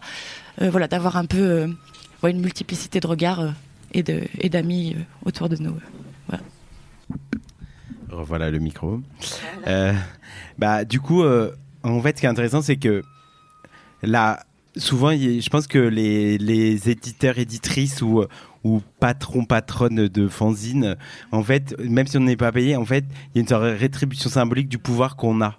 Parce qu'en fait, a- on peut se demander pourquoi tous ces gens se cassent les gonades à travailler gratos pour éditer des livres que personne va lire? Parce qu'il y a un truc de satisfaction. Non, mais pas, sinon, je sais pas, on est genre Jésus, quoi. Non, on est un peu plus compliqué que ça. Enfin, ouais, vous imaginez. Et du coup, euh, je pense que je ne suis pas Jésus. Peut-être que ah, ah, il est quelque part. C'est pas drôle. T'imagines là Ah, c'est trop bizarre. Bon bref. Attends, je me concentre. Focus. TDAH, ok, comme les queers, TDAH, ok. En fait, tout ça pour dire que, en fait, nous l'idée c'est qu'il y a du coup une partie de, de réédition qui se fait notamment par mon camarade depuis l'Algérie, où là il y a un vrai travail d'archives, de réflexion autour de des choses qu'on veut redéfendre ou rééditer. Du coup, on fait un gros travail de réédition. Et en même temps, parce qu'on a des liens concrets avec euh, nous, l'Algérie, etc. Enfin, il y a un vrai truc de, de rencontre avec les gens, etc. C'est-à-dire qu'on ne fait pas de, disons, de l'édition opportuniste en mode Ah là, c'est pas mal, on va le faire, même si on ne connaît pas la personne, on n'a rien à voir avec nous et tout. Et après, du coup, je pense qu'il y a un vrai truc de. de on édite que des gens qu'on connaît. C'est-à-dire qu'en fait, il y a un vrai truc de, de. Par exemple, sur notre site, parce qu'on reçoit beaucoup de manuscrits, en fait. Et du coup, on a fini par mettre. En fait si on se connaît pas dans la vraie vie, on vous publiera pas, pas parce que c'est pas bien, c'est qu'en fait, nous, en fait, on est comme une maison, et en fait, une vraie maison physique, et d'un coup, c'est nos camarades qui vont dire, ah vas-y, je vais faire un petit appentis, ou rajouter un bout de truc et tout, et on construit une espèce d'espace concret d'organisation collective qui s'exprime par le texte ou le livre. Du coup, euh, on est vraiment dans un truc de, par exemple, euh, cette personne-là, Lou, qui a publié, qui a écrit le dernier roman qu'on a publié, qui a écrit le dernier. En fait, je l'ai rencontrée parce que on se rencontre dans la vraie vie. Il s'avère qu'elle connaît un poète, un poète PD punk argentin qui s'appelle Yoshua, qui était mort par ailleurs. Et il dit ah tu connais, je lis, c'est incroyable. Je dis vas-y, on publie. On du coup on traduit, on publie. Et dit elle me dit ah en fait j'ai écrit. Je montre je là. Ok, nanana. En fait, c'est que des trucs de lien dans la vraie vie qui fait que en fait on dévoie un peu la question de l'édition qui serait juste euh, une dynamique un peu euh, bah en fait tu dis bah là c'est un bon texte du coup vas-y bah je vous propose monsieur madame euh, x euh, 10% 8% pour publier votre texte c'est un rapport marchand. Là on construit vraiment des rapports plus organiques qui fait que ça nous permet de corrompre un peu la dynamique en fait qu'est l'édition normale qui est plus un truc de bon mais c'est un bon texte on le publie et du coup, ça nous permet de réfléchir avec plus d'acuité, en tout cas, à nos rapports au texte et à comment on construit des liens concrets dont les livres sont juste l'expression finalement. En fait, il y a un truc. euh, euh, voilà, c'est un peu ce truc-là. euh. Mm. Mm. Ah, Jésus était là, voilà, c'est ça quoi, il m'a. Voilà, du coup, c'est un peu ce truc-là. Et c'est vrai que c'est maintenant, ce serait très bizarre d'imaginer publier le texte d'une personne qu'on connaît pas du tout, même si le texte est bien, puisqu'en fait, c'est bizarre quoi. Voilà. Mais non, mais parce que je pense c'est aussi le luxe de ne pas avoir de pression économique concrète. C'est-à-dire, il faut payer des loyers, il faut payer des, enfin, des, des locaux, il faut payer des salaires et tout. En fait, on fait ce qu'on veut, du coup, on s'en fout à un certain niveau juste de, de, de, rentabilité zéro, en fait, ce qui fait qu'il y a toute cette, cette joie de pouvoir en fait suivre son obsession, son illumination, qui fait que ah non, nous on fera comme ça, point. Et en fait, même si c'est bizarre, on s'en fout puisqu'en fait, euh, ça regarde que nous, quoi. Euh, alors bon, il y a il y a plusieurs époques en fait euh, aussi. Euh, C'est-à-dire qu'au début, euh, ben, je connaissais personne, donc personne n'envoyait aucun projet. Hein, donc euh, du coup, c'était, euh, c'est pour ça aussi euh, qu'on a, qu'au début, on avait quand même pas mal fait et des ré- enfin, un peu des rééditions et des traductions. Euh, et pas de créa et pas de création. Donc euh, pas pas dès le, pas dès le début. Euh, du coup euh, c'était des, des textes que j'aimais parce que je les avais rencontrés dans dans des zines dans des enfin Bellux par exemple c'est des textes qui avaient été certains textes avaient été traduits dans des fanzines dès la fin des années 90 euh, début 2000 euh, par par des lesbiennes racisées françaises qui avaient commencé un travail de traduction donc en fait, il y avait plein de textes comme ça que j'avais croisés euh, à un moment donné et que je trouvais hy- hyper importants. Donc euh, du coup, euh, c'est les premiers textes. En fait, on les a un petit peu décidés, comme ça, euh, euh, et puis et puis petit à petit, les propositions de textes sont arrivées, mais assez et de création not- notamment sont arrivées, mais assez tardivement. En fait, ça a mis du temps, y compris avant que plein de personnes se mettent à, écrire et du coup aussi à, envoyer des textes. Alors, euh, en fait, nous, enfin. On en a à peu près 50, euh, plus de 50 textes, donc euh, là ça, ça commence à faire un, gros, euh, un gros catalogue. Donc une, une des questions, puisqu'on est sur tout format, enfin c'est assez rapidement, on a été sur le format de la littérature, de l'essai, même de la BD ou même de, de la jeunesse, avec cette idée de transversalité, pas de, s'interdire certains formats à partir du moment que ça rentrait dans une forme de, de ligne qui est, qui est pas très définie. Et effectivement, comme je suis un peu, je suis la seule à faire les choix, euh, je suis un peu à la, voilà, c'est moi qui, décide, euh, ce qui, euh, ce qui ce qui, fait que tout, tout repose dans les mains d'une seule personne et en même temps, ce qui crée une forme de cohérence au, fil, au fil du temps en fait. Et puis, je suis certainement sensible à des, à des, à des, à des trucs qui sont un peu les mêmes, dont je me rends pas forcément compte, compte non plus, et aux résonances des textes aussi les uns, les uns avec les autres. Enfin, c'est ça aussi quand tu commences à construire un catalogue, tu sais que tu as d'autres autrices qui ont lu d'autres bouquins, et donc ça crée comme ça quelque chose de l'ordre d'une espèce de tissage euh, théorique ou euh, qui est, euh, qui est assez beau. Et, et ensuite, bon bah oui, bien sûr, dans les créations notamment. euh, alors moi, je fais pas du tout de commandes, donc euh, pas du tout de ah bah tiens, j'aimerais bien publier un texte sur cette thématique. Euh, euh, allons compte. Enfin, je sais pas faire ça. Enfin, j'ai pas le temps. Je sais. Et, euh, après, il y a une histoire de, de réseau en fait. moi, entre l'école et, la... enfin, du coup, j'ai je suis pas hyper sociable. du coup, j'ai une vie sociale de merde. non, j'exagère, mais en tout cas, je veux pas me reposer complètement sur euh, sur ma sociabilité. Euh, mais euh, ma- malgré ça. Euh, moi, je trouve que justement, on édite trop nos potes, enfin trop les gens qu'on connaît ou les gens qu'on connaît parce que parce qu'ils connaissent un, tel, etc. Donc, euh, il y a y a y a aussi par moment moi une espèce de dire ah, comment on fait aussi pour euh, ouvrir la porte à d'autres que simplement euh, les gens du, du réseau, même si j'entends complètement ce que, enfin, j'en- j'entends aussi le fait de, de construire quelque chose de, de manière presque familiale aussi, enfin, de, mais mais que du coup, alors c'est rare que j'accepte des textes euh, qui viennent de nulle part, mais là j'en ai accepté un il y a pas longtemps et j'étais hyper contente en fait d'accepter un texte d'une personne qui vit dans le Lot que je connais pas du tout. Euh.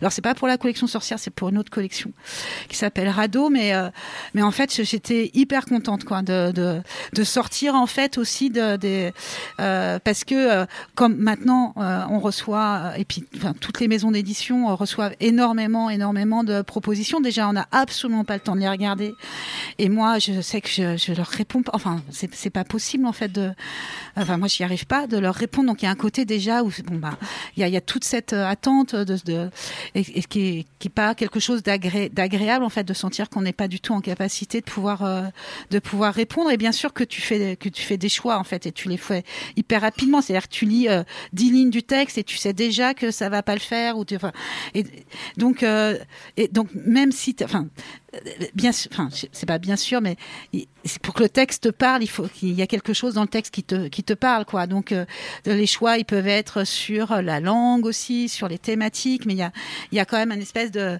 de, de- ouais de tu, fais tu fais forcément des, des, des, sélections euh, euh, quand même. Et c'est vrai que par ailleurs tu sais très bien que quand tu as écrit euh, sur le mail je t'écris de la part de machines que tu connais très bien ben tu vas l'ouvrir le mail alors que les 50 que tu as reçus euh, ben ça va tu vas pas prendre forcément le temps donc le système il fonctionne là-dessus toute l'édition je pense euh, fonctionne de cette manière-là parce qu'on n'a pas le temps de on n'a pas le temps de tout lire euh, et que euh, c'est difficile de savoir comment ah, comment tu fais par rapport à ça et quels sont tes critères.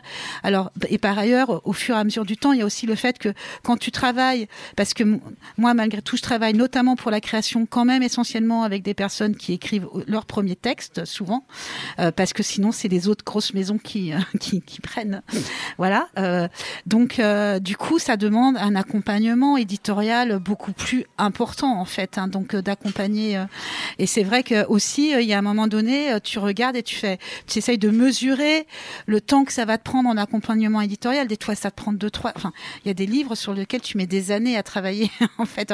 Pas forcément sur les créas, mais mais ça arrive quand même sur les créations de travailler deux ans, de plus de deux ans sur un bouquin. La personne a déjà mis deux ans pour l'écrire.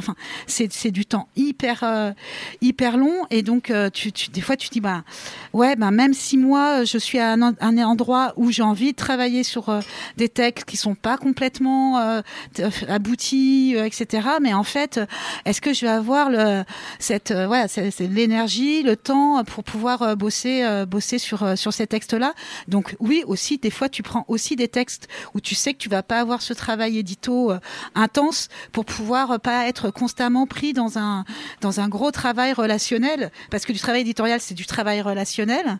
Euh, donc c'est du travail et de l'amitié mais c'est du travail et c'est du travail aussi.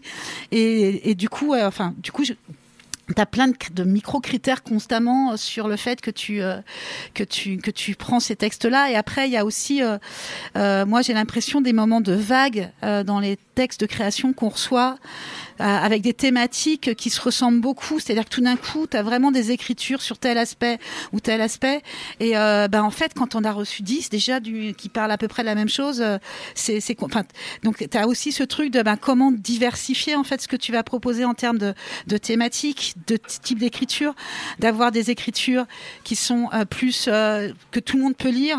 Moi là, je, donc je, pars, vous avez compris, je quitte l'éducation nationale et je quitte Paris pour pour aller vivre dans les Cévennes et je vais travailler dans une librairie euh, dans, les, dans les Cévennes où je sais que les trois quarts des bouquins que je fais, que j'édite, je ne vais pas du tout pouvoir les, les, vendre en fait. Donc euh, il y a un truc d'alterner en fait euh, des textes qui, qui, qui sont hyper importants, qui et qui et par ailleurs qui, qui rencontrent un, un lectorat, etc. Mais aussi des textes dont je sais qu'ils peuvent avoir encore une plus grosse amplitude, tout en, je pense par exemple au texte de Juliette Rousseau, qui se, qui, qui, voilà, ou de, de Marcia euh, Burnier, qui, qui sont des textes que d'autres personnes peuvent, euh, peuvent, lire, et donc de- d'essayer d'être dans cet équilibre où euh, moi j'ai une petite tendance à l'élitisme littéraire, à, aimer des textes ou de la poésie très écrite.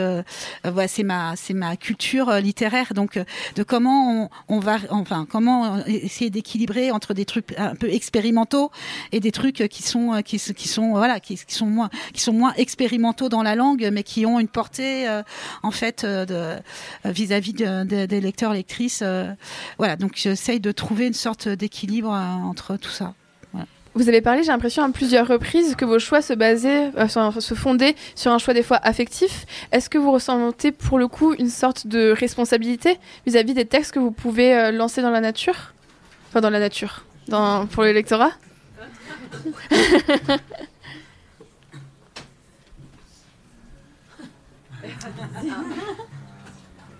Enfin, si euh, s'il n'y a pas de réponse, on peut passer à. Bah, euh, évidemment, il y a une, énorme responsabilité. Enfin, on se sent, euh, comme, comme la plupart d'entre nous viennent de le dire, tu vois, on était. évidemment, on fait une totale confiance dans les gens à qui on, confie quelques pages de notre fanzine et tout ça. Et donc, oui, on se sent responsable évidemment de l'objet, de comment on va le diffuser, comment on va en parler et tout ça. ouais, ouais, ouais. Enfin, je dirais ça principalement, quoi. Euh, bah, du... Non, mais parce qu'en fait, euh, nous, ce qu'on fait dans nos livres, c'est dans chaque livre, on fait ce qu'on appelle une note des éditeurs, des éditrices, et en fait, on explique pourquoi, en fait, on édite ce livre, et c'est quoi le lien dans la. Dans la c'est quoi le lien avec le reste de, du catalogue qu'on essayait de défendre et tout? Et là, dans une, bah là, du coup, je prenais un peu au hasard, mais en fait, ça tombe bien parce que ça parle de ça. Genre, le mec, il avait tout prévu, mais en fait, fait attendez, je prends une page au hasard. Non, non. Et en fait, j'ai même pas lu tout en entier, ça se trouve, ça va être à côté de la plaque. Puis j'étais déjà rouge à l'idée que c'est à côté de la plaque. Je ne vois plus rien. Attendez. Attends, mais je suis vieux. Là. Non. Éditer un livre peut se nommer expérience. Éditer des livres, c'est penser des collections, imaginer des cohérences et des critiques, des questionnements et des positionnements sur la production de pensée et sa diffusion. C'est à cet endroit que vient se loger ce que nous identifions comme une responsabilité, responsabilité cousine de celui ou celle qui prend la parole, qui décide de se mettre à nu. Et le faire pour de vrai impose de mettre le monde le monde autour à nu et de confronter le monde à sa nudité. C'est ce que fait elle.headchart et c'est cette responsabilité que nous avons la chance et le devoir de partager avec elle. Du coup, euh, je pense que bah, ça répond. Enfin, du coup, je pense c'est ce truc de se dire, en fait, bien sûr que quand tu es éditeur, tu es là en mettre, tu portes le texte et c'est trop beau en fait de faire. Et c'est pour ça que tu dois être très clair, je pense, avec, avec les raisons pour lesquelles tu le fais. Parce que sinon, en fait, c'est très. Il y a de l'écho un peu, non Il y a un écho. Il y a un écho. Et du coup, euh, voilà, c'est juste, je peux dire, euh, plus tu es clair avec les raisons pour lesquelles. non, il y a l'écho. Hein. plus t'es clair en fait avec ah, ça marche pas. Plus plus t'es clair avec les raisons pour lesquelles tu publies ce livre, plus en fait c'est simple à défendre. En tout cas, ça fait que ça met pas dans des positions complexes. Non, tu voulais ajouter quelque chose? Euh, Ouais. Euh, sur la question de la responsabilité, il y a, y a, un truc euh, bon sur, le sur le fanzine évidemment l'idée c'est de respecter euh, ce qu'on nous confie. Après l'enjeu sur une audience euh, sur des, une, des, publications tirées à 100 enfin je veux dire c'est l'impact sur le public est tellement faible que on, fait quand même pas n'importe quoi. Mais mais voilà on se fait on se fait un petit peu plaisir. Moi le jour où on m'a enfin on m'a proposé le palais de Tokyo c'était oula Là, j'ai une grosse responsabilité. J'ai accès à une ressource que jamais j'ai eue. Je peux pas la garder pour moi. Donc là, ça a été bon. Là, on va faire du fanzine collaboratif. On va euh, demander à 10 potes d'écrire sur euh, euh, le TDS, leur rapport à l'identité nationale et je sais plus. Enfin, je sais plus les thématiques, mais ça s'appelle la France soumise. C'est vendu là-bas. et d'autres trucs comme ça, parce que je pense que la responsabilité d'avoir un espace de parole euh, qui nous est confié, euh, selon d'où on parle, si on ne le partage pas, ça, craint. Euh, parce qu'il y a beaucoup de gens qui sont silencieux. Donc ça, je pense, c'est une très grosse responsabilité selon l'endroit où on se situe dans l'édition, quoi. Et, moi, enfin voilà, moi c'est un truc qui a été super important pour moi, un des trucs qui m'a cassé la tête avec cette proposition aussi, quoi. Enfin genre, qu'est-ce que je vais faire là-bas? Bon bah en fait, je vais je vais, bon, je vais me faire plaisir, mais je vais aussi partager avec la communauté, quoi. Enfin, c'est, voilà. Euh, c'est bon On entend Non, il marche pas celui-là. Il marche C'est bon Ça va? Ok. Euh, alors, je pense, je pense à, à, deux trucs. En fait, au début, quand on nous envoyait les textes, donc à deux, échelles de responsabilité, un, une sur le texte et l'autre après sur la diffusion, etc. Au début, quand on nous envoyait les textes, moi, j'avais vachement du mal à intervenir sur, sur les textes, en fait. C'est vachement, enfin, parce que tu es vraiment dans ce truc de, de respect euh, de, de ce qu'on, de ce qu'on t'envoie, etc. Et puis, euh, et puis aussi de, de, de peur ou de, d'intervenir ou enfin, il y bon, y a quelque chose qui fait que je, je j'osais pas trop intervenir sur les textes au début. Et puis au fur et à mesure, en fait, euh, justement, je me suis dit que c'était de ma responsabilité, en fait, de se faire ce travail avec euh, avec les auteurs, euh, les autrices, et y compris de de le faire chier, de, pour que pour arriver vraiment à un texte qui sorte, dont on soit toutes et tous fiers et contents, quoi.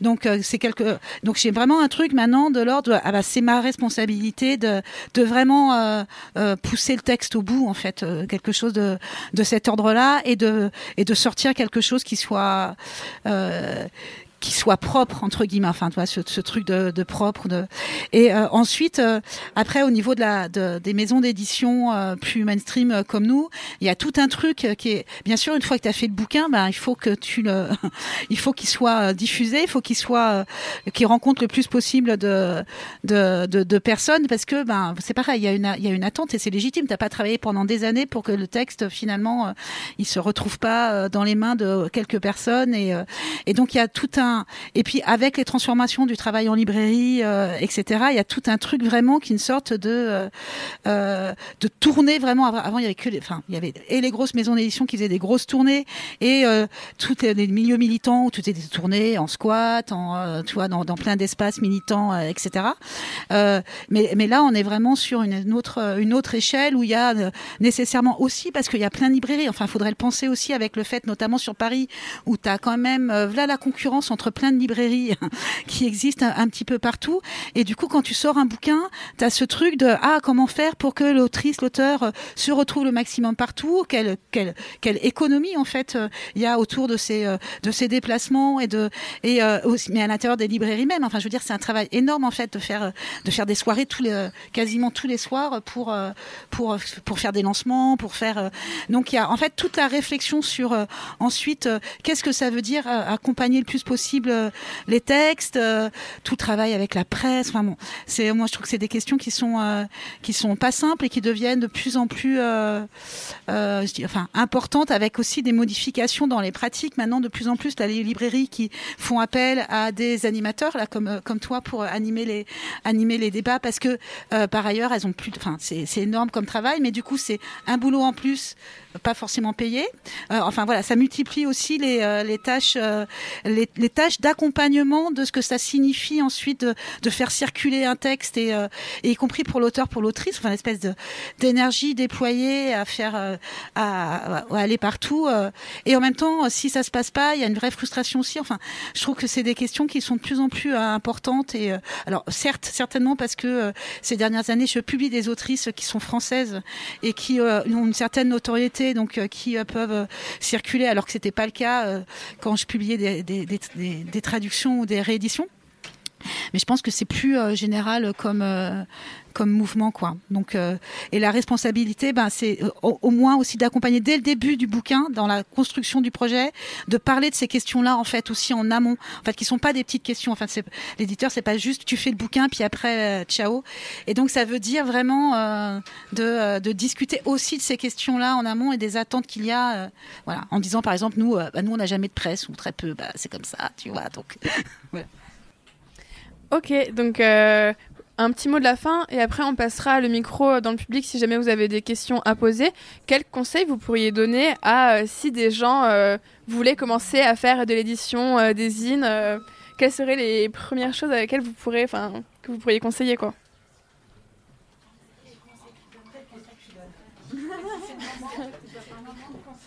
Quel conseil tu donnerais à des gens qui voudraient se lancer dans l'édition. Est-ce que des gens veulent des conseils ou est-ce qu'on passe aux questions du public directement Et bah, est-ce que vous avez des questions Alors, euh, il faut se rapprocher. Alors j'avoue, c'est pas une question, c'est de l'autopromo. Alors c'est juste histoire de dire qu'il y a d'autres choses que le Palais de Tokyo dans la vie. Au 48 rue des Vignoles, il y a le fanzinarium, euh, bibliothèque associative de fanzines sur lesquelles donc on a plein de fanzines, notamment euh, LGBT queer, euh, info kiosque. on a plein d'autres choses. On essaye de faire pas mal de trucs. On a 6000 trucs. C'est vous entrez, vous lisez. On vend rien parce que effectivement l'argent c'est un peu chiant quand on fait du fanzine. Ça s'emmerde plus qu'autre chose. Et donc on est comme on est associatif avec des bénévoles, on n'est pas ouvert souvent. Donc le mercredi de 18h30 à 20h30 et le dimanche, donc demain, je vous attends parce que c'est là que je vous donnerai les flyers. Je les ai oubliés aujourd'hui. Euh, de 15h à 19h.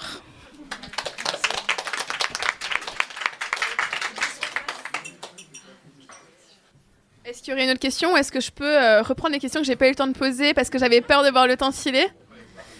Euh, Une question moi qui m'intéressait tout personnellement en fait c'était euh, C'est vrai, ça fait quand même longtemps qu'on parle. Est-ce que vous avez le temps pour une question ou est-ce que une toute dernière qui est simple, on va pas parler de définition de la littérature euh, à cette heure-ci.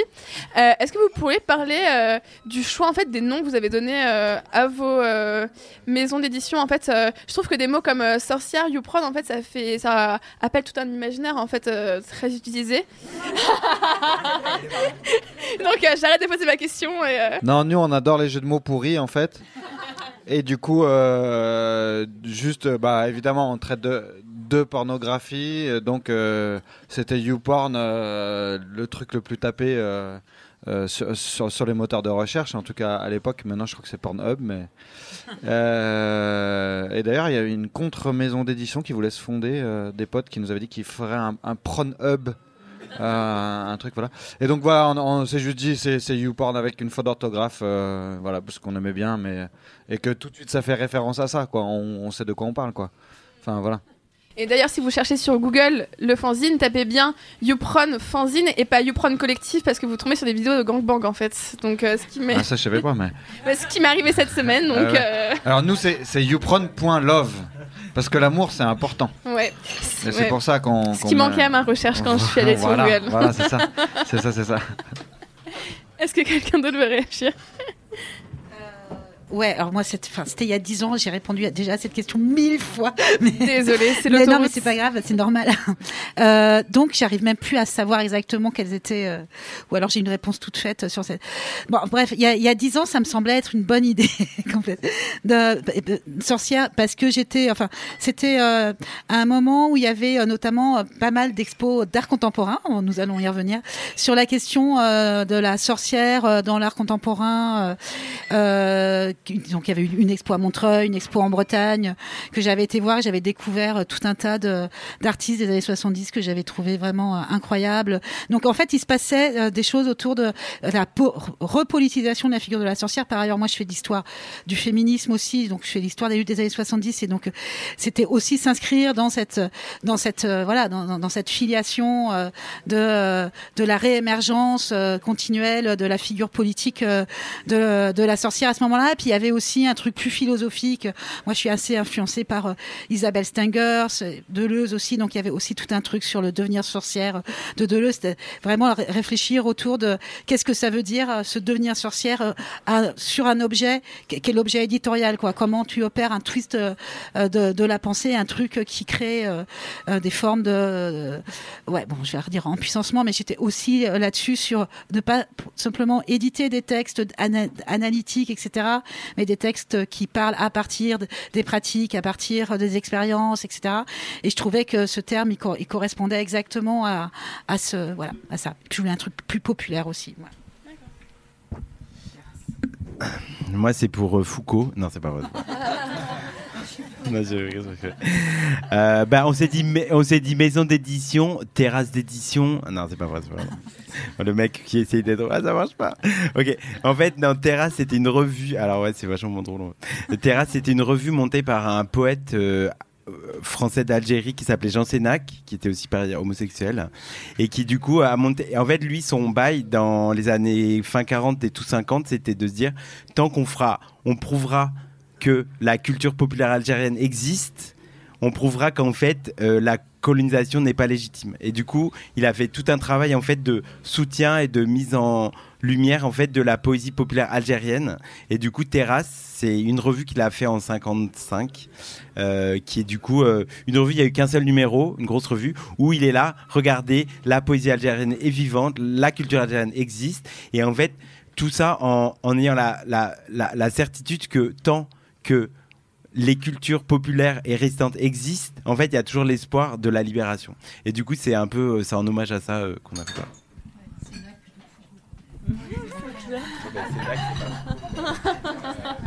Euh, bah, pour, les, pour les éditions Pampan Cucu, c'est. C'est assez simple, c'est qu'on a commencé, enfin nos premières publications, elles concernaient des pratiques euh, sexuelles euh, BDSM entre queer et qu'on se mettait beaucoup de fessées et qu'on trouvait ça rigolo. Et, euh, du coup, on, s'est dit bon, bah, on va s'appeler Pampan Cucu parce que c'est mignon, mais qu'en même temps c'est sexy et que c'est ce qu'on fait, quoi. Voilà. Et bah sur ces belles paroles, je pense qu'on peut applaudir nos invités. On peut applaudir l'attention que vous avez portée pendant cette heure et demie.